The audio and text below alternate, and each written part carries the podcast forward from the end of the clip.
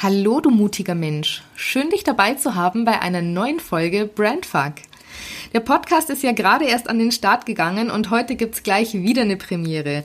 Ich darf nämlich meinen ersten Gast begrüßen und spreche heute mit Inga Paulsen. Und zwar nicht nur über die innere Stimme, sondern auch die, mit der wir unsere Botschaft, unser Tun und unser Sein nach außen tragen. Inga ist Stimmexpertin und vermittelt in ihren Coachings alles, was du zu ausdrucksstarker und vor allem der Art von Kommunikation wissen musst, die wirklich dir entspricht. Denn um die eigene Stimme zu finden, darfst du erstmal hinhören. Und zwar tief in dich hinein. Personal Branding meets Persönlichkeitsentwicklung. Diese Brücke schlage ich hier in diesem Podcast und dich erwarten klare Worte, persönliche Insights und inspirierende Impulse für dich und den Aufbau deiner Personal Brand. Ich bin Yves, die Ruhe und der Sturm und deine Personal Brand Mentorin. Schön, dich hier zu haben.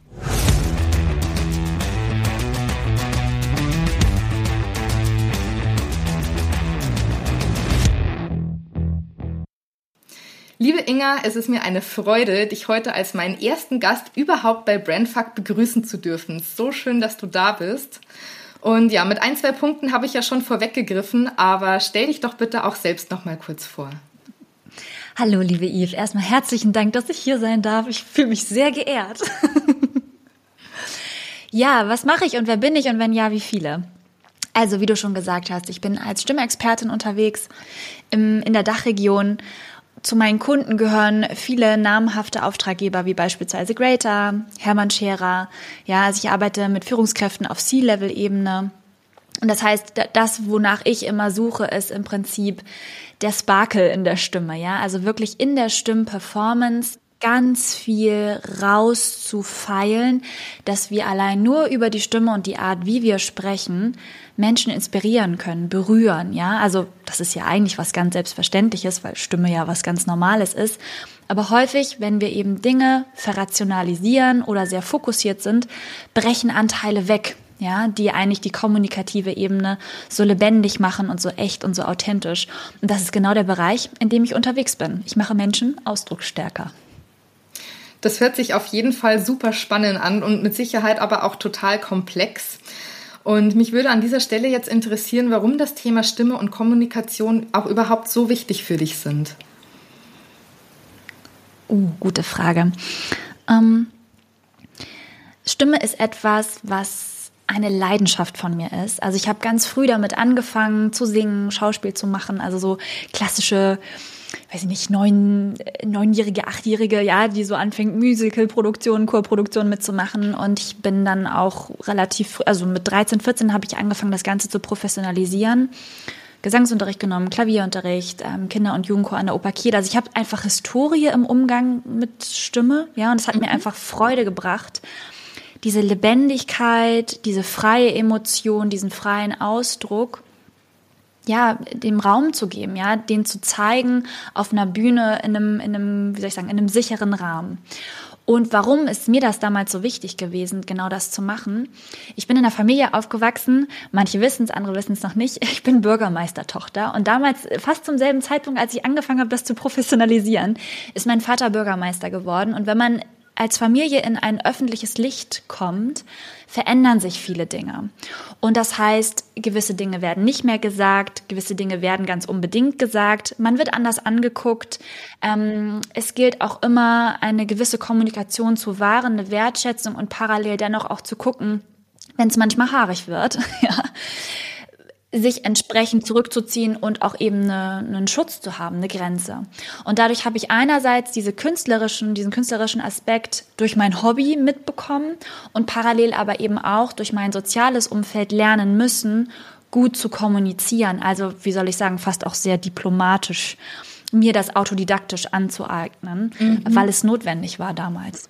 Mhm, okay, also das heißt auch wirklich ganz gezielt darauf zu achten, welche Worte wählst du jetzt was sagst du, was passt jetzt vielleicht nicht so gut in dieses öffentliche Bild? Also war da, waren da wirklich auch so, ich sage jetzt mal, strategische Überlegungen dahinter?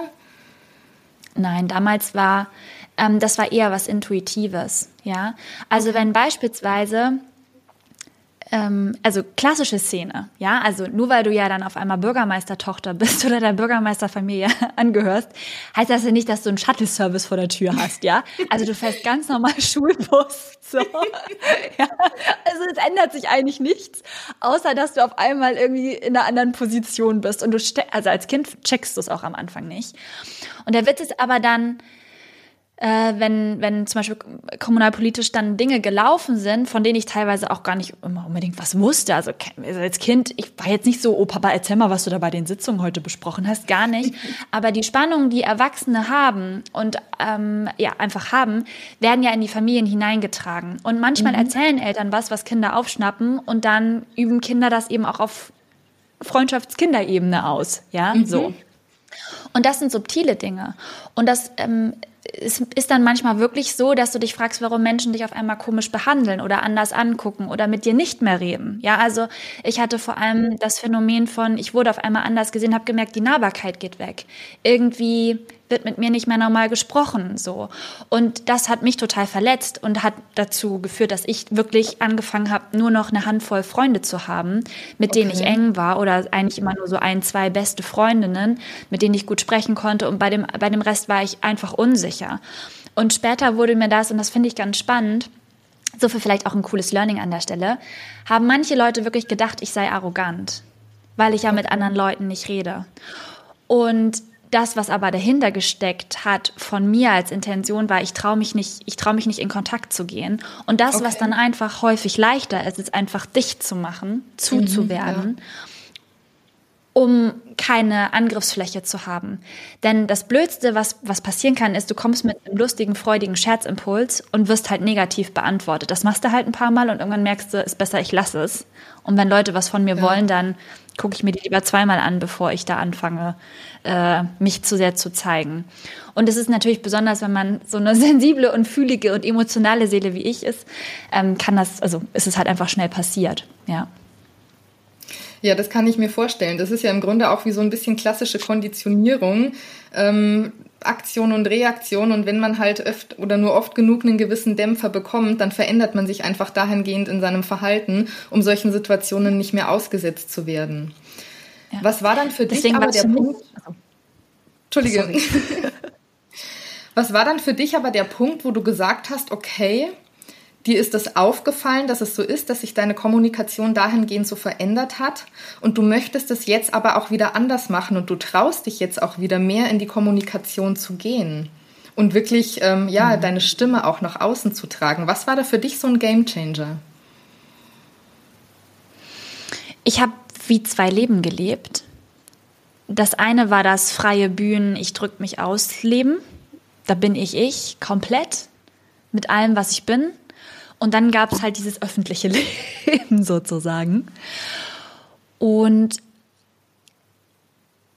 weil es immer diese Parallelwelten gab, gab es einfach einen Punkt in meiner, in meiner Laufbahn, sage ich einfach mal, wo ich, wo mir klar wurde, ich glaube, dass beides zu kombinieren, ist eigentlich ziemlich clever. Und das ist kein Moment gewesen, wo ich gesagt habe, so jetzt ist es schlau, jetzt tue ich's, sondern es hat mich wie gerufen ich bin dann ja mit, ähm, mit 20 auf eine Bühnenschule, habe die Ausbildung zur Musicaldarstellerin gemacht, habe die dann erfolgreich abgebrochen, bin dann Atemsprech- und Stimmlehrerin geworden, habe die Ausbildung zu Ende gemacht und parallel, während ich in dieser Ausbildung steckte, ist mir klar geworden, ich habe total Lust, selbstständig zu arbeiten und bin dann ja in eine logopädische Praxis, um erstmal Fuß zu fassen, mhm. überhaupt in der Szene ähm, so Stimmtraining überhaupt einfach Berufserfahrung zu kriegen, ohne mich jetzt direkt in die Selbst Selbstständigkeit zu werfen.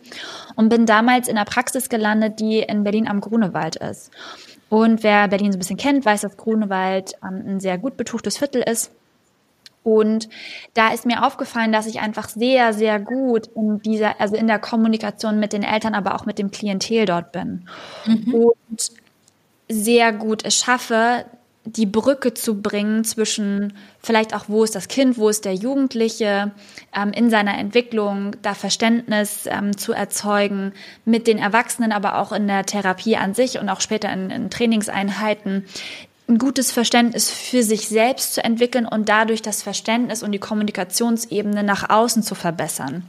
Mhm. Einerseits über Stimmen und Atemtechniken, also das, was sozusagen das klassische Handwerkszeug einer Stimmtrainerin ist, aber eben auch ähm, in Bezug auf äh, Persönlichkeitsentwicklung, in Bezug auf die Traumatherapieausbildung, die ich parallel mhm. mache, aber eben auch diese ganzen, diesen ganzen Schauspielaspekt auch nochmal mit reinzubringen, um diese Energie, diese Präsenz nach außen zu bringen.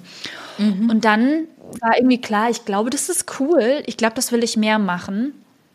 Und dann habe ich angefangen, ein Konzept zu schreiben, erst mit einer Freundin, dann äh, später haben wir entschieden, dass wir getrennte Wege gehen und dann habe ich eben mein eigenes Ding gemacht. Und so hat sich das entwickelt. Also es war weniger ein Moment von jetzt anders, sondern es ist so ein bisschen wie, es hat sich aus dem Flow entwickelt, genau dahin zu gehen. Ja. Okay, verstehe, ja.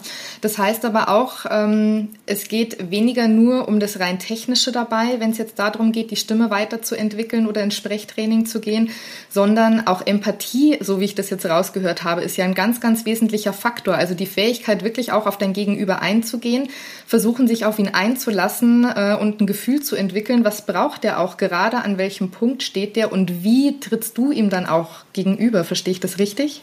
Ja, total. Ja. Also das ist ein, absolut, ein absolutes Kernelement. Empathie für, also Selbstempathie, aber auch Empathie mhm. für die Menschen um mich herum. Und das ist nämlich der, der Witz oder nicht der Witz, es ist eigentlich das Geniale an der Stimme. Und das wissen ganz viele nicht, dass wirklich an der Stimme alles zusammenkommt, auch neuronal, was in uns verarbeitet wird und sich dann zum Ausdruck bringt. Und es hängt am Ende des Tages an einem Nerven, das ist der zehnte Hirnnerv, der Vagus. Und der reguliert im Prinzip, wenn man es jetzt ganz grob fasst, die Regelkreissysteme in uns von Entspannung, Verdauung, Regeneration, soziale Interaktion und aber eben auch den Impulskreis von Kämpfen, Flüchten, Verteidigen, Erstarren. Ja, so. Ganz grob. Sympathikus, Parasympathikus. Der hat zwei verschiedene Äste. Der eine läuft hinten lang, der andere vorne. Und der vordere Ast ist im Prinzip, wenn der aktiviert ist, und der innerviert auch die Stimme, das ist das Spannende daran und eben aber halt auch das Herz, die Atmung. Mhm. Ähm, der sorgt dafür, dass wir, wenn er aktiviert ist, sozial gut, sehr gut interagieren können. Und wenn der hintere komplett aktiviert ist, dass wir eben in diesen Kämpfen flüchten, im schlimmsten Fall in den Erstarrungsmodus kippen. Ja, so. Okay. Und es ist weniger ein An und Aus, sondern eher wie so eine Waagschale. Ja, also mal ist das eine mehr, mal ist das andere mehr. Und wenn wir sozial interagieren wollen, wenn wir einen guten, guten Konsens haben wollen, also das, wonach wir Menschen eigentlich streben, in Harmonie zu leben, ja, oder Dinge auszusprechen, zu feilen, zu wie soll ich sagen, drum zu ringen, dass man gemeinsam eine gute Lösung findet, ja, dann ist es eigentlich immer gut, dass dieser eine als der Vordere, der auch die Stimme innerviert, dass der voll aktiv ist, ja. Und das heißt, darüber können wir dann auch raushören, wenn ein ganzes Körpersystem, ja, wirklich auf soziale Interaktion aus ist, dann klingt die Stimme weicher, sie modelliert, die Gesichtsmuskulatur bewegt sich auch mit, ja, wir sind frei in der, in der Gestikulierung, unsere Aufrichtung ist, ist ist aufrecht, ja, so unsere Körperhaltung. Und das ist eben der komplette Kontrast. Ja, unsere Atmung ist moderat ja, also dieses angepasst zu dem, zu dem energetischen Status, in dem wir sind, aber eben nicht im Kontrast. Das heißt, die Stimme ist nicht nur monoton oder die Gesichtsmuskulatur ist eher fest. Also ein ganz großer ähm, Indikator ist im Prinzip auch der Augenringmuskel. Ja, das heißt, wenn der aktiv ist, also wenn wir so dieses, diese leichten Lachfältchen zum Beispiel haben, dann ist das auch ein Zeichen dafür, dass wir in diesem sozialen Interaktionsmodus sind. Wenn die Spannung okay. da komplett rausgeht, das haben wir ganz häufig bei so klassischen Leuten aus dem Corporate-Bereich oder auch aus der Politik, wo du merkst, so die, die, die Augenbrauen sind eingefroren. Mhm. Da weiß man eigentlich, die sind nicht gerade in, der, in dem Interaktionsmodus. Und das heißt, genau wenn wir schaffen, neuronal und das ist was ganz Physisches, uns in den Modus zu bringen von Interaktion, von Gelassenheit. Und das ist derselbe Kreis von Regeneration, Zentrierung, ja, Ausgeglichenheit. Dann ist die Stimme am Modellieren. Und dafür gibt's ja einerseits Technik, die wir stimmlich direkt anwenden können. Aber es gibt dafür eben auch noch viele andere Übungen, die dafür sorgen, dass du die Grundspannung in deinem Körper einfach abbauen kannst, dass du einen leichteren Zugang hast. Okay. Kannst du mir mal ein Beispiel dafür geben, wie man das denn schafft, da in diesen Modus auch zu kommen, dass man ja auf soziale Interaktion zum einen gepolt ist und zum anderen auch wirklich ein bisschen zur Ruhe kommt und eben nicht in diesem Kampf- und Fluchtmodus ähm, sich gefangen hält, selber sage ich jetzt einfach mal, sondern dass man es wirklich schafft, da für sich selber auch ein bisschen Entspannung reinzubringen und sich auch wirklich auf dieses Gespräch einzulassen. Hast du da ein paar Tipps an der Hand? Ja, na klar. Also das eine ist ja, was du in der Situation direkt tust und das andere, wie du dich vorbereitest. Wenn du dich vorbereiten willst, ist sowas wie wirklich schütteln, also den ganzen Körper ausschütteln, Spannung loslassen, ist das eine Übung. Du kannst aber auch klassische Atemübungen machen, ja, also dich bewegen nach deiner Atmung. Im Grundsatz ist Yoga auch so gedacht, ja. Yoga ist im Prinzip hat ein sehr gutes Grundprinzip. Viele Lehrer leiten das aber nicht so explizit an oder deuten immer wieder darauf hin. Und das heißt, deine Atmung wichtig, deine Atmung führt die Bewegung und nicht die mhm. Bewegung führt die Atmung. Okay. Und das heißt, wenn du anfängst, atemrhythmisch oder in der Bewusstheit von deiner Atmung dich zu bewegen, also eine atemverbundene Bewegung zu machen, und das kann, keine Ahnung, du sitzt und hebst die Arme oder äh, weiß ich nicht, du sitzt und hebst ein Bein, ja, eine Bein anheben, Einatmung, Bein, Bein senken, Ausatmung, Atempause, Bein ruhen lassen, spüren, wann kommt der nächste Einatemimpuls, dann das Bein wieder anheben oder den Arm, ja.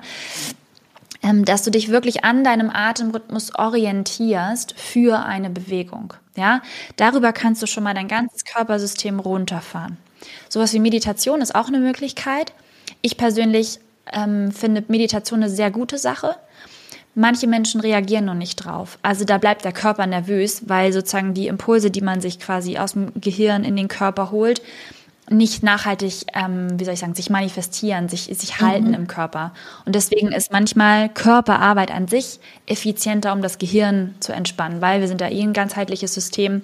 Ist ja. dein Körper ruhig, gleicht sich Spannung aus, wird dein Gehirn auch automatisch anders ähm, die Impulse schicken, sodass du anders denkst, andere Sätze formulierst, ja, ruhiger wirst, etc. Ja. Das ist das für, also für vorher. Wenn du in einer Situation bist und merkst, oh, ich fahre jetzt hier voll hoch und möchte eigentlich eher was anderes als jetzt nicht sozial interagieren, dann ist sowas wie, ja, es gibt ja kaum einen Garten auf dem Tisch. Dann ist es wirklich gut zu gucken, auch hier, Bauchdecke zu lösen. Also meistens halten wir irgendwo diese Spannung fest im Körper, um mhm. genau diese Spannung zu lösen. Klassiker, Gesäßmuskulatur, Bauchdecke, Schultern. Ja, meistens ist eins dieser drei Dinge angespannt und wirklich da nochmal zu gucken, ach, wie kann ich die entspannen?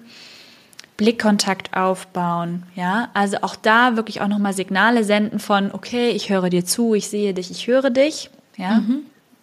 Und wichtig, ganz häufig müssen Konflikte oder gemeinsame Lösungen ja auch nicht immer gefunden werden. Häufig ist es auch in Ordnung, einfach das stehen zu lassen und zu sagen, ja, danke für deine Meinung, nehme ich mit, denke ich drüber nach. Und fertig. Ja, das ist, glaube ich, ganz oft ein, also, das ist, glaube ich, ganz oft ein schwieriger Punkt, Dinge auch einfach mal gut sein zu lassen oder stehen zu lassen. Also ich behaupte jetzt einfach mal, die meisten von uns, wir sind ja doch sehr harmoniebedürftig und wir sind dann ja danach bestrebt, einfach ein gutes Miteinander und ein gutes Auskommen zu haben und wollen deswegen, wenn sich irgendwie ein Konflikt zeigt, diesen Konflikt auch immer lösen. Und ich glaube, es ist aber auch ein Lernprozess oder gar nicht immer so einfach, dann zu sagen, okay, wir gehen jetzt an dieser Stelle wieder auseinander und wir haben den Konflikt in dem Sinne nicht gelöst. Ich meine, das heißt ja nicht, dass man jetzt aufeinander losgehen oder sich bekriegen muss, aber auch den anderen mit seiner Meinung und in seinem Sein einfach mal sein zu lassen, sage ich jetzt mal. Und das ist was, das ist nicht immer einfach und ja, das darf man, glaube ich, auch wirklich erst lernen, dass man in dem einen Moment zum einen bei sich selber bleibt und sich selber auch so sein lässt und nicht jetzt ähm, ja sich abrücken lässt von seiner Meinung oder klein beigibt, nur damit jetzt diese Harmonie wiederhergestellt wird, aber genauso dem anderen auch zuzugestehen, dass auch er bei sich und bei seiner Meinung bleiben darf und man da ja sich deswegen aber nicht auch den Kopf einschlagen muss, sage ich jetzt mal, oder halt verbal attackieren muss. Ich meine, das passiert ja dann auch, ähm, dass wenn dann die Emotionen hochkochen, dass dann ja, manchmal Worte gesagt werden, die eben nicht so schön sind oder nicht so nett sind, sondern man trotzdem ja versucht, das Ganze auf einer halbwegs sachlichen Ebene auch irgendwo auszudiskutieren, aber es dann auch wirklich gut sein zu lassen, wenn man merkt, man findet da jetzt keinen gemeinsamen Konsens. ja, total. Und das ist auch wirklich schwer, weil da etwas versteckt drin liegt, worum es eigentlich wirklich geht. Das eine ist ja zu sagen, ich finde, also, ne, so, ich bin der Meinung, es ist Tag. Also es gibt nur den Tag. Ich bin ein Tagtier, ja. Also, keine Ahnung. Treffen sich Vogel und Fledermaus. So. es gibt nur den Tag, beste Lebenszeit, sagt der Vogel. Sagt die Fledermaus, nein, die Nacht ist das Beste, die, das ist das allerbeste, babababa.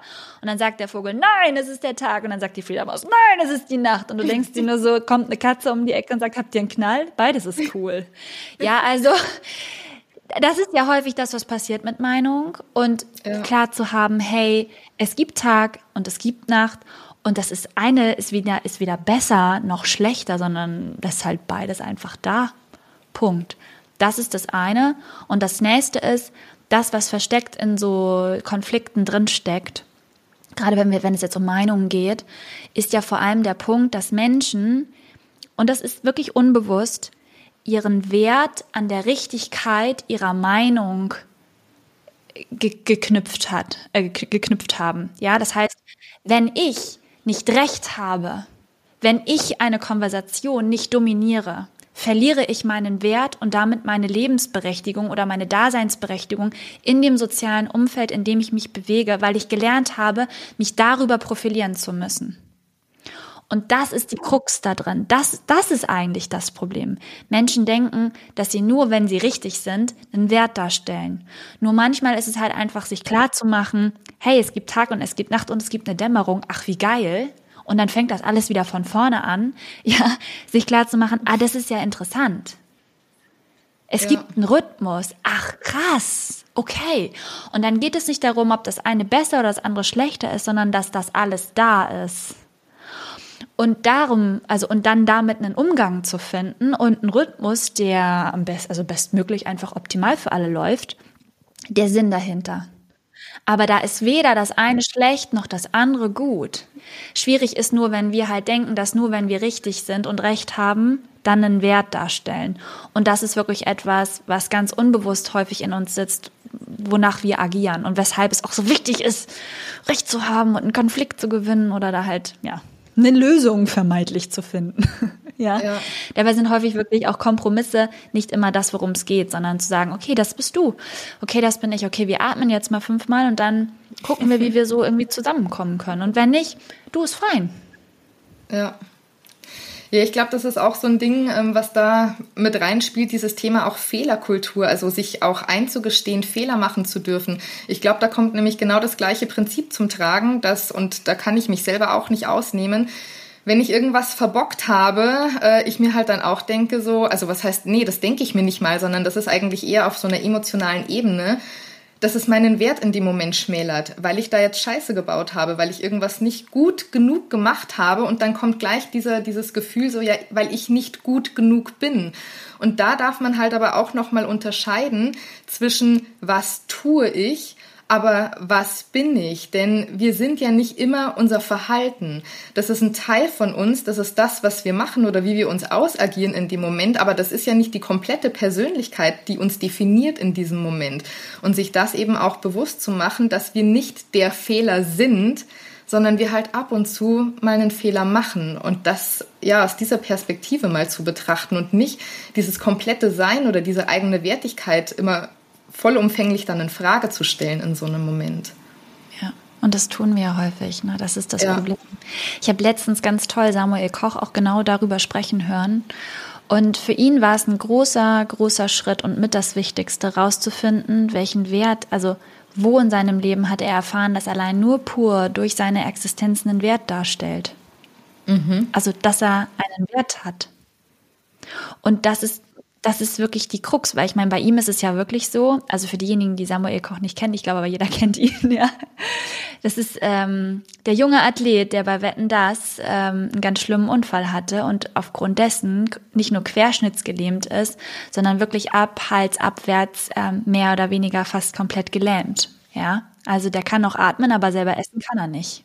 So. Ja. Und dann hat er zweieinhalb Jahre sich wirklich da rausgekämpft ähm, widersprechen zu können, weil seine Stimme auch angeschlagen war und ähm, die Karriere eines Schauspielers einzuschlagen, aber nicht, weil er die will, sondern weil er die einschlagen musste, weil er nichts anderes kann, außer noch sprechen und sein Gesicht emotional bewegen. So.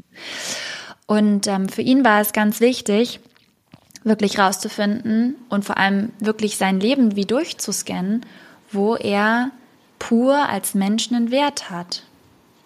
Mhm. Und das ist ganz schwierig, weil wir, weil wir ganz häufig nur durch unser pures Dasein nicht wissen, dass wir einen Wert darstellen. Wir denken immer, es ist eine Umzurechnung. Zumindest ist es in uns verknüpft. Also wenn ich glücklich bin oder wenn ich fröhlich bin, dann bin ich was wert. Wenn ich, also wenn ich dies mache, dann ist es so oder dann, also es ist immer eine wenn dann, wie sagt eine Freundin von mir immer, es ist immer eine Kausalitätsfantasie. Also wir denken immer, wenn irgendwas ist, dann, ja, so. Aber es ist eine Fantasie. Die Wahrheit ist, es ist eine Fantasie. Wir ja. wissen nicht, dass das richtig ist. Ja. Ja, das stimmt. Also dieses ähm, Gefühl auch, dass es immer an eine Bedingung geknüpft ist, jemand zu sein oder eine Wertigkeit zu haben. Ähm, und ja, dass man es aber wert ist, auch nur um seiner selbst willen gemocht zu werden, dass man dafür nicht immer irgendwas leisten oder tun oder machen muss, sondern dass es einfach gut ist und dass es schön ist, der zu sein, der man ist in diesem Moment und dass das manchmal oder nicht nur manchmal, sondern eigentlich immer erstmal ausreichend ist auch. Ja, Aber das ja. ist halt, also ich sehe das schon auch so ein bisschen als ein gesellschaftlich relevantes Thema an. Wir befinden uns in einer Leistungsgesellschaft, das lässt sich einfach nicht wegsprechen. Gerade in der Arbeitswelt ist das halt ein Riesenthema. Da wirst du zu großen Teilen nur noch deiner Leistung einfach bewertet. Das heißt, entweder du machst einen guten Job, weil dafür wirst du schließlich ja auch bezahlt, ja, oder du bist halt raus aus der Nummer.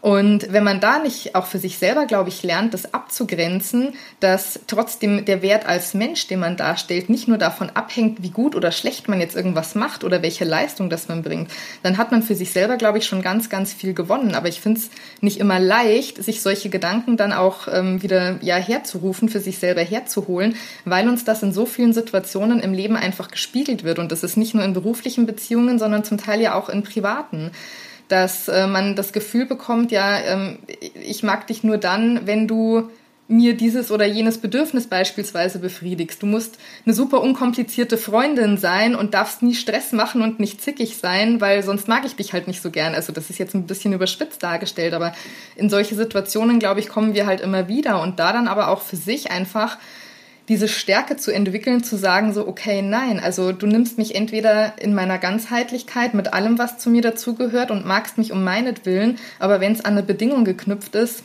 dann bist du jetzt vielleicht auch nicht der richtige Mensch da an meiner Seite oder Partner oder beste Freundin oder was auch immer dann, in welchem Kontext man das dann sehen möchte. Ja, ja, ganz genau.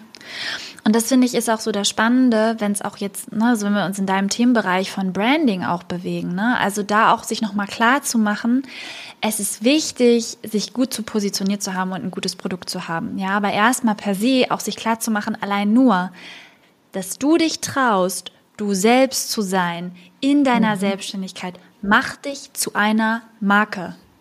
Punkt. Ja. Und jetzt ist der, der, der Trick, ja, wenn, wenn du bei der Fee bist, kannst du dir genau das wünschen und danach gehen. noch mehr du selbst sein zu können, jeden Tag in deinem Alltag. Und dieser, dieser vermeintlich so leichte Trick ist halt sauschwer. Ja. Genau das ist so schwer, jeden Tag wieder sich noch mehr zeigen zu können. Ja, und das ist wirklich ähm, wie so ein Shell, wie so, wie so ein Shell-Prozess. Ja, also Stück für Stück mehr man selbst zu sein, weil das bringt dich aus meinem Erfahrungsschatz, das hat mich in meine, also in meinen Erfolg gebracht. Ja, mhm. das ist das, was, was es bei mir ausgemacht hat, auch mehr oder weniger einen Kickstart äh, in, in, in meine Selbstständigkeit zu bringen und das auf so einem, so einem hohen Niveau mit so, mit so krassen Leuten, ja, zusammenzuarbeiten und auch die Leistung in mir so abrufen zu können, dass ich da bin, wo ich jetzt bin. Und das ist wirklich der Trick an der Sache, ja. Sei du selbst, folg deiner Passion und trau dich, du selbst zu sein und das nach draußen zu bringen, ja. Und darum, darum geht es. Darum geht es in der Selbstständigkeit, darum geht es in, auch in der Stimmarbeit, eigentlich immer mehr eine Gelassenheit zu entwickeln. All diese Macken und Marotten, die man hat, von dem, also für die man sich selbst wahnsinnig verurteilt, ja. einfach sein zu lassen, damit zu entspannen, weil das dein krassester Authentizitätsboost ist, ja, dein Markenboost, den du haben kannst. Ja. Das auf alle Fälle, ja. Und vor allen Dingen ähm, gehe ich ja auch davon aus, dass je mehr wir bei uns selber sind, wir auch automatisch mehr zu unserer eigenen Stimme finden, mehr den zu uns passenden Ausdruck finden, auch die richtigen Worte wählen, wenn das wirklich aus dem Herzen rauskommt und aus dem, wer wir sind. Und wenn wir aufhören, uns ja da die, diese Gedanken ständig zu machen, was sage ich denn jetzt wie am besten, wie könnte das denn rüberkommen oder wie vielleicht auch nicht. Also das ist immer, es ist so ein zweischneidiges Schwert, weil auf der einen Seite macht es ja natürlich Sinn, sich mal Gedanken zu machen, wie möchte ich denn nach außen hin überhaupt wirken, wie möchte ich wahrgenommen werden, wofür möchte ich selber stehen und wovon möchte ich auch, dass die Menschen das mit mir verknüpfen.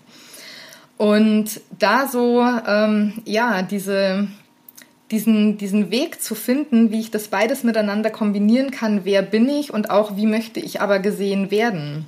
Das ist nämlich gar nicht so einfach auch immer. Aber ich glaube, je mehr man bei sich ist, umso mehr zeigt sich das dann auch in der Stimme, in der kompletten Präsenz wahrscheinlich und spiegelt sich dann aber auch in der Kommunikation ganz generell wieder. Oder wie würdest du das wahrnehmen oder beurteilen, sage ich jetzt mal? Ja, total. Da bin ich total bei dir. Ähm, für mich war es auch wirklich ein großes Aha, nochmal zu merken, am Anfang war es, weil da war ich ausgerichtet, da war es leicht, da wollte ich los, da bin ich, also nicht gerannt, aber da bin ich freudvoll gejoggt, ja, also so meine, durch meine ganzen To-Dos durch und all die Dinge, die es so gibt. Also ich war voller Energie und bin losgegangen und auch habe Strategie fleißig umgesetzt und so. Und dann ist ein Punkt gekommen, wo ich gemerkt habe, ich darf all diese vielen verschiedenen Strategien, die ich anwende, selektieren und aussortieren nach, was geht für mich leicht und easy peasy lemon squeezy, was entspricht mir und meiner Energie und was nicht. Ja. Weil wir, oder das ist meine Erfahrung für mich, ich habe für mich einfach eine begrenzte Energieressource und die kann ich immer nur bis zu einem gewissen Grad ausschöpfen. Ja, und wenn ich mhm. alles probiere zu bedienen, dann habe ich entweder die Wahl, Menschen einzustellen und für mich arbeiten zu lassen oder ich, oder ich muss selektieren. Und für mich war halt klar, nachdem ich mir ein kleines Team aufgebaut habe, nee, ich möchte doch lieber nicht führen. Ja, also für mich ist, äh, okay. ist so Teamarbeit zumindest jetzt gerade nicht das Richtige. Und da auch eine Entscheidung zu treffen, wo alle mal sagen, ja, Unternehmertum, großer Umsatz, Teamaufbau. Und zu merken, entspricht gerade nicht immer. So ist gerade nicht ja. mein Weg. Und mich zu trauen, genau das zu gehen. Und auch zu merken, am Anfang war es für mich total leicht. Ich war positioniert, ich bin vorangelaufen, um dann zu merken, ein paar Monate später, okay, und jetzt ist Next Level. Jetzt will mhm. noch mehr Inga sich in der Selbstständigkeit zeigen. Jetzt will ich noch freier werden und dadurch komme ich an Geschichten in meinem Leben vorbei, die mich haben verstummen lassen. Und es ist, ich habe wirklich gemerkt, wie ich meinen, wie ich wirklich zwei Schritte zurückgehen durfte okay. und erstmal die innere Arbeit machen musste, damit ich wieder Ausdruck finde und frei werde in der Art, wie ich spreche. Weil das darf man, finde ich, nicht vergessen. Gehst du in die Selbstständigkeit, bist du automatisch immer in der Wachstumszone und auch so ein bisschen vielleicht in der Angstzone. Und das macht aufgrund dessen, dass du sichtbar wirst. Und wenn du mehr Reichweite willst, alle wollen ja immer Reichweite, Bekanntheit. Und wenn, ja. ja, aber der Witz ist, bist du sichtbar, kriegst du krasse Reichweite, kommt halt nicht nur das Positive, sondern auch das Negative. Ein Drittel liebt dich, ein Drittel hasst dich, ein Drittel guckt zu. Ja. Und denkt sich, mhm. Und, und mit dem Hate ist vielleicht um einfach nur egal, ne? Aber ja, ja, genau, genau. Guck zu, ist wurscht, kein Plan. Ja? ja. Und auch mit dieser Ablehnung umgehen zu können, braucht ganz viel Kraft und ganz viel Du. Mhm, ja, hat ja. für mich, heißt für mich, braucht ganz viel Ich, damit ich traue, mich da so tief zu positionieren und zu sagen, ganz ehrlich, interessiert mich nicht, wenn dir das nicht gefällt. Ja. Oder nett, dass du das sagst. Schönen Tag, schönen Weg. Ja, und eine liebevolle Abgrenzung da zu finden, die aber so, also mich selbst so gut schützt, dass sie mich in meinem Wert nicht angreift. Ja. Hast du in der Zeit, als du selber gerade so gestruggelt hast und gemerkt hast, da sind einfach Dinge bei dir im Umbruch und du hinterfragst mhm. gerade vieles, Hat sich da auch deine Außenkommunikation verändert? Also hast du, wenn du da jetzt zurückblickst, auch für dich feststellen können, dass sich da deine Tonalität verändert hat, dass du andere Worte vielleicht gewählt hast als normalerweise? Oder sagst du, du bist da einfach auch so professionell unterwegs, ähm, das merkt man dir nicht an in solchen Phasen? Hm, gute Frage. Ich kann mir vorstellen, dass Profis das auf jeden Fall rausgehört haben und Menschen, die mich gut kennen. Ja. Mhm. Und dennoch, also ich meine, schaut euch meine IGTVs vom Frühjahr bis, äh, bis zum Sommer an, also oder die Reels, die ich gepostet habe. Also ich persönlich habe halt einfach gemerkt, für mich da ist voll die Leichtigkeit rausgegangen. So, mhm. was nicht heißt, dass ich das deswegen un, also ich habe es trotzdem noch gern gemacht und ich konnte es abrufen, ja, aber es hat für mich die Leichtigkeit verloren und mein Strahlen. Mhm. So, mein Leuchten war nicht mehr so da, wie ich es von mir kenne. Und das hat mir ehrlich gesagt ganz schön zugesetzt. Okay. Also das war, es war für mich wesentlich schwieriger, diese Energie, diesen Vibe aufzubauen. Und das ist vielleicht genau das, was man gesehen hat, dass, dass ich nicht ganz so entspannt und zugänglich bin, dass ich vielleicht nicht immer ganz so also bei mir drückt sich das dann häufig auch darin aus, dass ich manchmal zu viel mache, dass ich mit mehr Druck da bin oder dass ich eher eine Schippe drüber packe als eine zu wenig, ja. Also dass das wirklich, ähm, dass das sichtbar war, kann ich mir sehr gut vorstellen. Müsste ich mal, müsste ich selber mal gucken, ob man es mir, also ob ich es mir ansehe. Ja. Aber ich kann mir das gut vorstellen. Also Menschen, die mich gut kennen, haben das garantiert gesehen und auch gehört. Mhm. Bei mir ist es halt häufig so, dass ich dann klassisch mich in diese Professionalität zurückziehe. Also okay. Ich habe meinen Nachbar, der, der sieht immer mal wieder auch meine Sachen und der sagt zu mir, naja, Inga, man sieht halt manchmal schon auch, dass es gemacht ist. Okay. Gut, der ist jetzt auch Profi, also mhm. der, der kennt sich damit auch gut aus. Und dann ist halt immer der Punkt von, und der ist wirklich auch schwierig, wenn man selber in schwierigen Phasen ist, finde ich persönlich, nicht jetzt auch, weil ich es gemacht habe, aber finde ich im Grundsatz ist auch gut, an gewissen Stellen einfach eine Technik zu haben, die professionelles Setting herstellt und dann damit gut ist. Ich finde es, und das ist halt auch, finde ich, eine sehr große Herausforderung auf Social Media, sich immer zu zeigen und immer authentisch zu sein, ohne zu viel Privatsphäre nach außen zu tragen, aber es soll ja dennoch persönlich sein, ist eine Herausforderung, weil manche Absolut, Dinge sind ja. einfach noch nicht bereit zum Teilen. Und dann merken Menschen, Mensch, ich glaube, da geht's eigentlich gar nicht so gut. Ähm, aber das heißt halt noch lange nicht, nur weil zu bemerken ist, dass es mir nicht so gut geht, dass ich jetzt sage, hey, guckt mal bitte hier in meinen, in meinen in mein Psychowesen rein. Ja, manche Dinge gehen halt auch einfach andere Menschen nichts an. Ja? ja. Und dann kannst du dir merken, ah, ihr geht's heute halt nicht so gut, aber sie macht trotzdem ihr Ding. Und das ist halt etwas, wo wir häufig, da sind wir wieder bei Bewertung und Sichtweise und so einen ganzen Kram sind. Wenn wir halt auf Social Media Menschen sehen, dann entsteht halt schnell ein Urteil, so. Mhm. Aber am Ende des Tages ist ja Social Media auch immer ein Medium für uns als Selbstständige, um Marketing zu betreiben. Also es ist ein Teil unseres Jobs. Da sind wir nicht privat. Also da sind wir mal persönlich, aber da sind wir nicht privat. Und das heißt, gewisse private Dinge gehören da nicht hin und die müssen auch nicht geteilt werden. Also ich finde, wir müssen halt nicht zwangsoffen sein, nur weil wir ein Social Media Profil also betreiben, ja, so professionell. Und da sich darüber auch noch mal klar zu werden und das fängt auch bei jemandem an, der weiß ich nicht, keine tausend Follower hat, aber beruflich sich dort zeigt. Bei dem ja. fängt das auch schon an oder bei derjenigen. Absolut, da bin ich ganz bei dir. Also privat und persönlich sind wirklich zwei unterschiedliche Paar Schuhe. Ich bin trotzdem der Meinung, weil du gerade dieses Beispiel von deinem Nachbarn angeführt hast, gut klar, der macht das auch professionell, der hat einen Blick dafür, dem ist das bewusst aufgefallen. Ich denke, viele Menschen, die uns unter anderem auch auf Social Media beobachten, denen fällt das vielleicht gar nicht so bewusst auf. Aber nichtsdestotrotz sind wir ja sehr feinfühle gewesen. Wir haben ja auch einen Blick für Mimik, Gestik und so weiter. Und auch wenn das bewusst nicht auffällt, denke ich schon, dass die Menschen das auf eine unterbewusste Art und Weise wahrnehmen ob es dir jetzt gerade gut geht oder ob es dir nicht gut geht. Und ich glaube, das ist meine persönliche Meinung, wenn ich versuche, das zu überspielen und zu übertünchen im Zuge der Professionalität, dann ist das kein stimmiges Bild, was ich in dem Moment nach außen trage und das spüren die Menschen. Das heißt nicht, dass ich hausieren muss damit und jetzt sagen muss, bei mir ist gerade dies, das und jenes irgendwie zugange und das belastet mich sehr und hin und her. Das muss man gar nicht so nach außen tragen. Aber ich glaube, es ist nicht verwerflich zu sagen, okay, ich stecke gerade in einer schwierigen Phase. Kann sein, dass man das merkt. Ähm, bitte nehmt mir das nicht übel.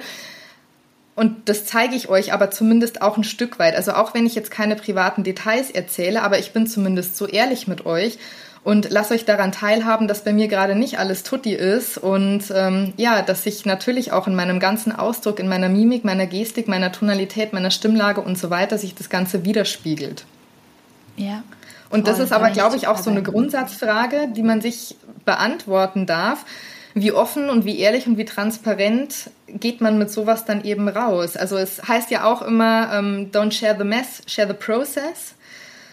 Und auch da ist eben die Frage, wie viel gebe ich davon preis? Ich persönlich bin halt immer ein Fan davon, schon sehr transparent zu sein. Wie gesagt, das heißt nicht, dass man in die privaten Details abdriften muss, aber schon auch zu sagen, okay, ich habe gerade keine ganz so einfache Phase und ja, hey, ihr werdet das wahrscheinlich merken, das ist aber auch okay und das darf jetzt auch gerade so sein. Aber ja. diese Frage muss auch jeder für sich dann, glaube ich, selber beantworten. Wie gehe ich an diese Thematik ran? Ja, ja. Und das ist, äh, ist was ganz Wichtiges, ja, rauszufinden, was ist für dich in dem Moment stimmig, zu kommunizieren und nicht zu kommunizieren. Ja. Und ähm, wie, wie viel magst du davon teilen und wie viel magst du davon nicht teilen, ja.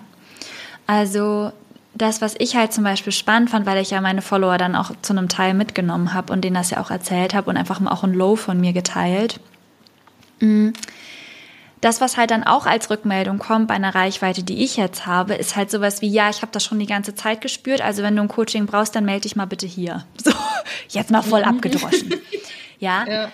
Und mir dann, und dann mir sozusagen von vornherein sozusagen gesagt wurde, ja, ähm, war ja, also so von wegen habe ich schon die ganze Zeit gesehen, wird ja auch endlich mal Zeit, dass du das hier äußerst und mal dazu stehst, dass du halt auch nicht perfekt bist. Wo ich mir dann auch surprise, wieder denke, so, surprise. Und deswegen, das ist, was ich meine mit, du darfst, jeder darf das für sich selber entscheiden, wann er das teilt und wann er das nicht teilt und wie transparent man das tut oder halt auch nicht. Ja. Weil wieder, das ist halt der Preis, den man zahlt, wenn man Reichweite hat. Ja. Der schmeckt einfach nicht immer, wenn man ganz ehrlich ist. Und das ist, ähm, und deswegen finde ich das total wichtig, wirklich zu gucken, was ist stimmig, was ist richtig und was nicht. Und gerade wenn man sehr feinfühlig ist, hat man halt ganz schnell einen sehr guten Sensor für andere Menschen und weiß, jetzt ist sie nicht mehr bei sich. Sehe ich 15 Kilometer mit Gegenwind, ja? So, rieche ich trotzdem, sehe ich trotzdem, ja. ja? Und manchmal wissen aber die Menschen selber noch gar nicht, dass sie an dem Punkt sind, dass sie, dass sie, dass sie da in einer Unstimmigkeit sind. Ja. Und Achtung, das ist jetzt Coaching-Input für alle Coaches da draußen, die ihr da seid. Kein Coaching ohne Auftrag. Menschen dürfen wirklich bereit sein für ein Learning, damit sie lernen können. Ja. Manche Dinge müssen reifen, bevor man fähig ist, Hilfe, sich nach Hilfe umzugucken, beziehungsweise überhaupt danach zu fragen. Und jetzt ist das Wichtigste, sie anzunehmen. Ja. Ja, ein, das habe ich schon die ganze Zeit gesehen und im Übrigen war mir das sowieso schon lange klar.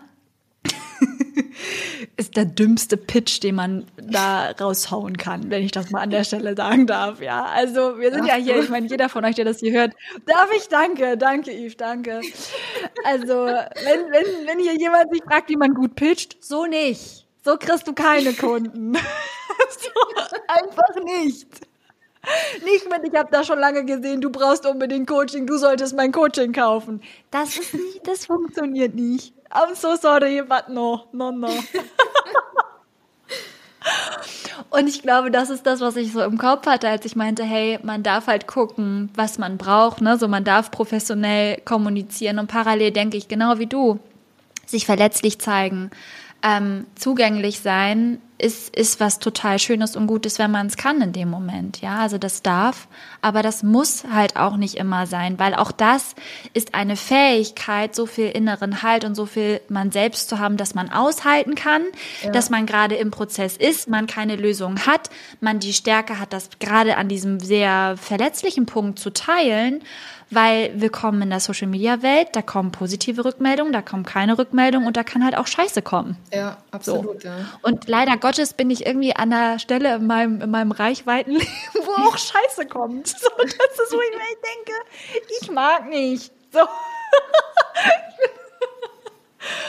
Jetzt würden wahrscheinlich die ganzen sehr spirituellen Menschen sagen, Inga, das ist das, was du gerade anziehst, weil du es selber nicht akzeptierst. ja, wie auch immer. Das kann man jetzt so sehen, das muss man aber nicht, möchte ich an dieser Stelle sagen. Also. Absolut. Nein, ich mache ja auch nur Witze drum, aber du weißt, wie ich meine. Ne? Absolut, das ist ja. halt. Ja. Ja, das ist aber wirklich so ein Punkt, den man auch echt nochmal so sagen darf. Ähm, auch das Thema mit der Reichweite man darf sich schon ein Stück weit auch darauf vorbereiten, dass es eben nicht immer nur geil ist, dass man nicht immer nur gefeiert wird für das, was man sagt und für das, was man macht, sondern dass natürlich eben auch Gegenwind kommt. Und auch diese innere Stärke zu entwickeln, damit gut umgehen zu können, die kommt halt nicht von heute auf morgen. Also das ist eben auch so dieser Teil der Persönlichkeitsentwicklung, sowohl bei dir jetzt im Stimmcoaching als auch bei mir, wenn es um das Thema Personal Branding geht das ist was, das ist ein Prozess und das muss und darf sich auch mit der Zeit erst entwickeln und wir wachsen ja am Widerstand. Das heißt, wir müssen manchmal auch erst in solche Situationen kommen, damit wir lernen, wie wir damit einen guten und einen richtigen Umgang finden. Also das sind ja auch Prozesse, die hören ja niemals auf. Man ist ja nie fertig mit seiner Entwicklung. Ja, man hat vielleicht das nächste Learning oder man hat so seinen nächsten Entwicklungsschritt hinter sich gebracht. Ja, aber da warten halt dann noch 395.000 auf dich, so, ne?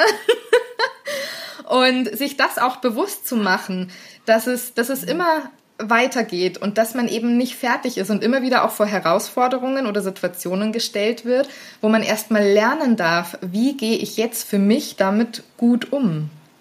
Das ist, glaube ich, ganz, ganz ja, wichtig, voll. sich das einfach bewusst zu machen auch. Ja, ja. Und diese, wie du schon gesagt hast, diese Stärke darf wachsen. Ja, das ist ja. der Grund, wenn wir jetzt mal ganz plakativ werden, warum es so viele Rising Stars gibt, die dann abschmieren. Das. Ja.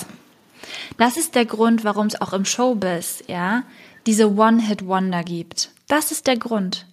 Die halten den Fame nicht aus. Ja. Und dann, dann sagt ja so, so eine normale Person, naja, ist doch geil, in der Öffentlichkeit zu sein und so eine große Marke und ist doch cool, jetzt geht's so richtig los. Ja, aber das musst du erstmal aushalten. Ja. Weil da, also es kommt auch viel Gutes. Gutes darfst du auch aushalten, wirklich, zu, zu, zu genießen und anzunehmen. Dann kommt manchmal dann noch so ein Hochstapler-Syndrom um die Ecke, auch so ein Klassiker bei Künstlern. ähm, aber dann kommt halt eben auch die Welle von Menschen, so, die dich halt auch einfach nicht geil finden. Aber so ist das halt, wenn du sichtbar wirst und gut bist in dem, was du tust, ja, und ein Charakter bist, dann ist es so, dass Menschen dich geil finden und Menschen, denen du egal bist und Menschen, die dich scheiße finden. Ja. Und das ist immer die, das ist wirklich die Krux, wenn ich sage, alle wollen Reichweite, alle wollen berühmt werden, alle wollen mehr, alle wollen groß, alle wollen Big Player, alle wollen fetten Umsatz, alle, also, da denke ich mir, ja, also es gibt ja viele Strategien im Marketingbereich, damit du das alles ziemlich schnell in kürzester Zeit hast. Und die Frage ist immer, kannst du das halten? Ja. Die Frage ist nicht, ob du dahin kommen kannst, sondern die Frage ist, kannst du das nachhaltig halten? Und dieses und nachhaltiger Wachstum ist das, was eben langsam geht. Ja, und das ist, wenn wir jetzt mal in der Natur bleiben und uns eine Pappel angucken zu einer Eiche. Zwei verschiedene Wachstums Prozesse. Mhm. Pappel ist schnell groß, mega geil.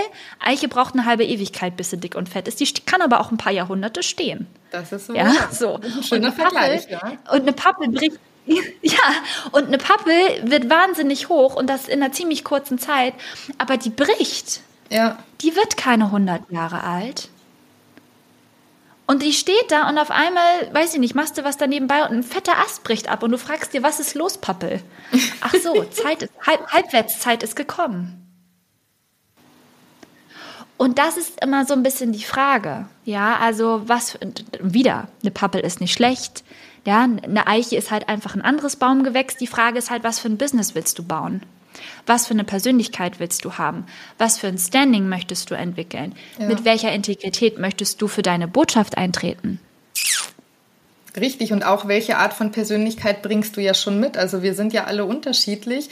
Und dann gibt's halt ja. eben, ich nenne es jetzt mal diese Naturtalente, die, ja, die, die gefühlt einfach auch diese Rampensäue sind und die können das aushalten. Die haben so eine Leck mich am Arsch Haltung irgendwann mal im Laufe ihres Lebens entwickelt. Die machen einfach ihr Ding. Ja, und wer es gut findet, findet es halt gut und wer es nicht gut findet, der findet es halt nicht, nicht gut. Das ist auch in Ordnung. Aber es ist halt nicht jeder so. Und auch das darf man berücksichtigen und sich eben dahingehend auch selber hinterfragen, wer bin ich denn? Wie bin ich denn eigentlich? Wenn ich mir vergangene Situationen anschaue, wie gut konnte ich damit umgehen? Wie dick ist mein Fellstand jetzt? Welches Potenzial bringe ich auch mit, dahingehend mir noch ein dickeres Fell zuzulegen? Und ja, je nachdem, was ich für ein Typ Mensch bin, kann ich dann wahrscheinlich auch einschätzen, okay, ich kann mich da relativ schnell reinfinden und da rein wachsen, im wahrsten Sinne des Wortes. Oder ich bin halt jemand, der da einfach mehr Zeit braucht und ähm, das auf die Schnelle so hochgezogen wahrscheinlich eher nicht so halten kann. Und das ist halt ganz, ganz wichtig, da auch immer wieder bei, bei sich selber halt hinzugucken und nicht einfach nur nach dem zu gehen, was der Wille jetzt vielleicht so vorgibt, weil man sich eben denkt, ja, ich will jetzt ganz schnell viel Reichweite und ich will super berühmt werden und bekannt für mein Thema und keine Ahnung, sondern dann aber auch zu hinterfragen, nur weil ich das will, ist es gleichzeitig auch das, was ich denn so kann oder bringe ich dafür vielleicht noch nicht diese Voraussetzungen stand jetzt mit. Und das ist ja dann auch wieder genau das, was dieses Potenzial zur Persönlichkeitsentwicklung eigentlich mit sich bringt, mir zu, äh, zu überlegen, was bin ich denn in der Lage zu leisten, wo möchte ich mich hinentwickeln und auch wie mache ich das in welchem Tempo, sodass es zu mir halt eben passt. Und da gibt's eben dann nicht diese ja, ultimative Strategie, die für alle gilt, die man über jeden drüber stülpen kann, sondern das ist halt einfach was höchst Individuelles, dieser Prozess. Absolut, ja. Ich glaube, das ist wirklich das, was ich jedem nur raten kann. Wenn du nachhaltig in deiner Selbstständigkeit erfolgreich sein möchtest, finde raus, welche Strategien für dich passen. Und wenn du merkst, es wird schwer oder du überarbeitest dich ohne Ende und machst Dinge, die du eigentlich gar nicht mehr so machen willst, überprüfe die Strategie. Ja. Wenn du nicht vorhast, sowieso ein fettes Unternehmen aufzubauen und erstmal als Solopreneurin oder als Solopreneur unterwegs sein möchtest, dann ist es ganz wichtig, dass du wirklich bis zu richtig guten ähm, Gehaltsstufen oder Umsatzstufen kann man wirklich ganz viel allein oder mit einer Assistenz machen. Ja, mhm. dafür braucht man kein fettes Team. Für, ja. so. Und auch sich das nochmal bewusst zu machen und eher, wenn du merkst, jetzt muss ich ganz viele Leute einstellen, nochmal zu prüfen, musst du das wirklich oder darfst du an deiner Strate an den strategischen Schwerpunkten, die du gerade für dich nutzt, nicht doch nochmal überprüfen und justieren. Ja. Ja, ist, glaube ich, ein ganz, ganz wichtiger Punkt. Und wenn wir jetzt so darüber sprechen, eben auch die eigene Strategie für sich zu finden oder diesen eigenen Weg und dann nochmal die Brücke schlagen zum Thema Stimme. Was würdest du denn unseren Zuhörern raten? Was können sie denn tun, um auch ihre eigene Stimme für sich zu finden? Also auch die, die am Ende dann die eigene Personal Brand stützt. Wie findet man diese Stimme für sich? Also das erstmal ist das eine total schöne Frage. Ich finde die richtig schön. Es gibt Übungen, die dir helfen, deine sogenannte Indifferenzlage zu finden, also die Stimmlage von deiner Stimme, die leicht, effizient und klangvoll ist. Mhm. Ja? Und also, ja, und das könnte man sagen, ist im Prinzip deine Branding Voice, deine Branding Stimme, deine. Markenstimme, ja, weil die leicht geht, die ist wie so ein Perpetuum mobile, dafür musst du nicht viel investieren, dafür kannst du viel produzieren, ja, so ja, ja. geht leicht läuft, ist deins. So, fertig. Und das Beste ist wirklich in eine ruhige, in einen ruhigen Atemrhythmus reinzukommen, wenn du, wenn du es wirklich trainieren willst oder auch mal erfahren willst, dich hinzustellen, zu meditieren, vielleicht Yoga zu machen, ja, je nachdem, was deins ist. Ich mache da spezielle äh, tonusausgleichende Übungen, dass quasi die, die, ähm, der Tonus an sich im, in der Körperspannung sich ausgleicht und du dann darüber einfach in eine Form von Tönen kommst. Also nicht sprechen, sondern einfach Töne produzieren. Sowas wie ein also einfach W-O-Tön, ja. Mhm.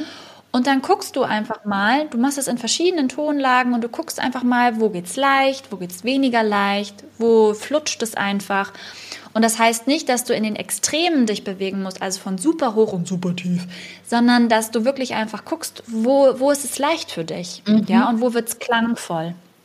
Und das machst du einfach ein paar Mal und dann kriegst du eine Idee davon, in welcher Tonlage du dich zu Hause fühlst. Ja? Denn Sprechen, und das ist ein wichtiger Indikator, ist eigentlich das leichteste, also wirklich das leichteste der Welt. Es sollte absolut unanstrengend sein. Wirklich easy peasy lemon squeezy sein. Wenn es das nicht ist, ist irgendwas in deiner Atmung, deiner Aufrichtung, an Spannung in deinem Nervensystem zu viel da oder suboptimal aufeinander abgestimmt, dass die Stimme nicht frei schwingen kann. Mhm. Ja, und dann gilt es da so ein bisschen hinzugucken.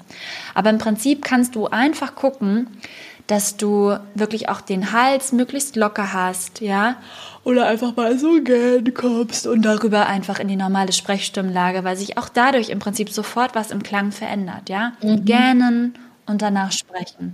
Okay. Meistens kommt man darüber schon richtig gut an diese, an diese Markenstimme ran, die leicht, locker, entspannt einfach fließen kann. Das heißt aber auch, ähm, um da für sich selber dieses Bewusstsein auch so ein bisschen zu, äh, zu bekommen, Würdest du jemandem raten, das auch einfach mal aufzunehmen, wenn man spricht? Also einfach testweise, wenn man beispielsweise jetzt eine Story für Instagram vorbereitet oder ein YouTube-Video oder was auch immer, einfach mal das Ganze testweise für sich zu machen, vielleicht auch das in verschiedenen Tonlagen, um dann auch mal zu gucken, was im wahrsten Sinne des Wortes entspricht denn jetzt mir am besten dabei. Mhm.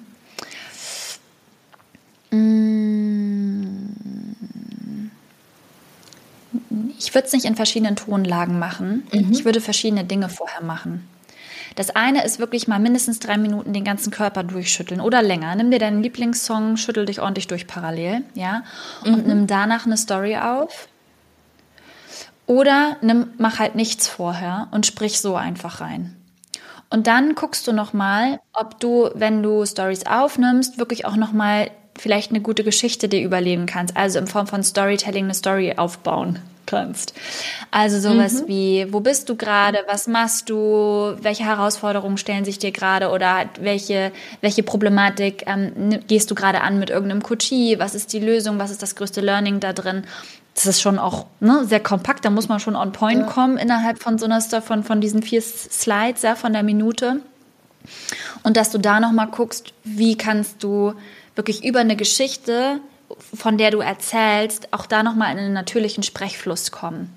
Meistens ist es dann eine Kombination aus Schütteln, einmal wirklich locker werden und einer Geschichte erzählen, mhm. die Menschen in ein ganz authentisches Erzähl- und Kommunikationsmuster bringen. Das heißt, ich erzähle von jemandem, der was gelernt hat, mit ich bin dabei entspannt und kann einfach frei sprechen. Ja, das bringt meistens Menschen in eine ganz authentische Art und Weise des Ausdrucks mit ihrer Stimme ja, und da darfst du Witze machen. Und wichtiger Indikator, du musst Spaß dabei haben. Wenn du keinen Spaß hast, dann ist meistens schon irgendwo, irgendwo, wie soll ich sagen, äh, der Hase im Pfeffer. Oder okay. ja. Ja, aber das glaube ich, weil wenn wir blockiert sind durch warum auch immer, weil wir uns gerade Druck machen, weil wir versuchen, unseren eigenen Ansprüchen gerecht zu werden und der Perfektionist in uns wieder den Finger erhebt und sagt, du musst aber dies und das noch besser machen. Ja, das ist eh klar, dass der Spaß dann in dem Moment tatsächlich einfach auch zu kurz kommt. Ja. Lieber einmal mehr versprechen, lieber einmal mehr einen Fehler machen, lieber einmal mehr komisch gucken oder nicht weiter wissen und dann sagen, ja, weiß ich jetzt auch nicht weiter. Aber was ich euch sagen wollte ist XYZ. Schönen ja. Tag. Wir hören uns später.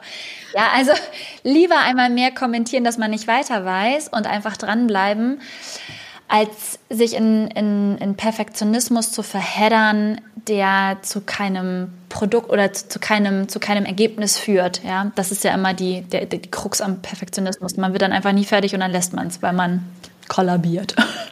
Sozusagen, das stimmt.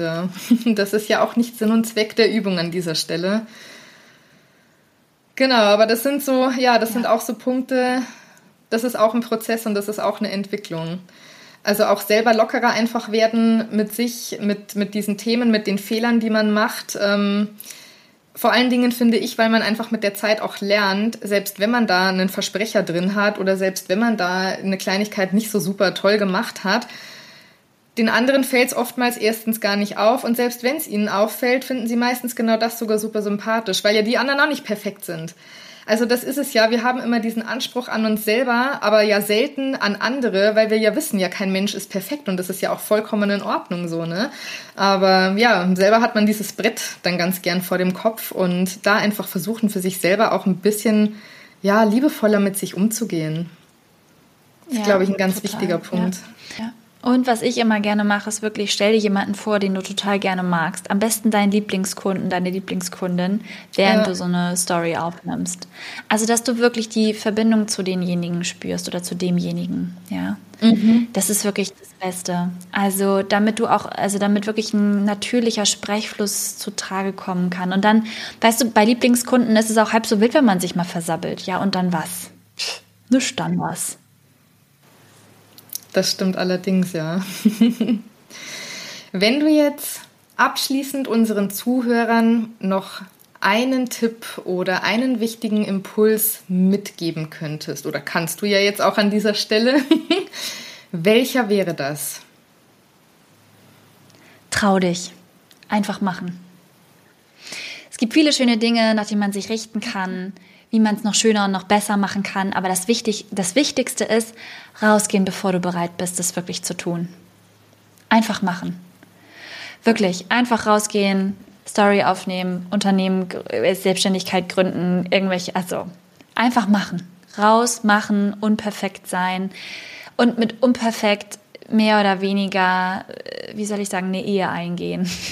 ja, also im Sinne von eine gute Beziehung zu unperfekt pflegen und was unperfekt mit dir macht. Ja, also ich glaube, das ist das Beste und das ist auch wirklich ein Learning, wovon ich selber sage, da bin ich auch immer wieder dran. Einfach damit okay zu sein, wenn es mhm. halt nicht mhm. perfekt ist.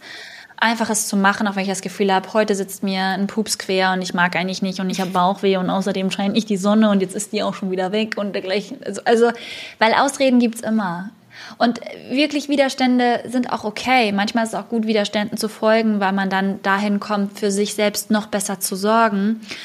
Und manchmal ist es auch einfach gut, trotzdem rauszugehen, es einfach zu machen. Drauf zu scheißen, ob es jetzt gut ist oder nicht. Wichtig ist, einfach das getan zu haben. Weil eins steht fest, Nervosität, Unsicherheit baut sich nur ab, wenn du es tust und trainierst und ja. parallel die inneren Prozesse dir anguckst, die dich daran hemmen, dir Ausdruck zu geben und für deine Botschaft, für deine Passion nach draußen zu gehen. Das hast du schön gesagt, finde ich. Deswegen möchte ich das an dieser Stelle jetzt auch genauso stehen lassen. Liebe Inga, ich sage tausend Dank, dass du heute zu Gast bei mir gewesen bist. Danke für dieses wundervolle Gespräch. Danke für diese Einblicke. Mir hat es unheimlich viel Spaß gemacht, mit dir zu sprechen. Und ja, ich freue mich jetzt schon sehr, diese Folge veröffentlichen zu dürfen. Danke dir. Ja, und wenn du mutiger Mensch da draußen jetzt noch ein bisschen mehr über die Arbeit von der Inga erfahren möchtest oder vielleicht sogar Bedarf an einem Stimmcoaching hast, dann verlinke ich dir in den Show Notes, was du über Inga noch erfahren kannst und natürlich auch, wo du sie findest. In diesem Sinne, bleib mutig und sturmfest. Deine Eve.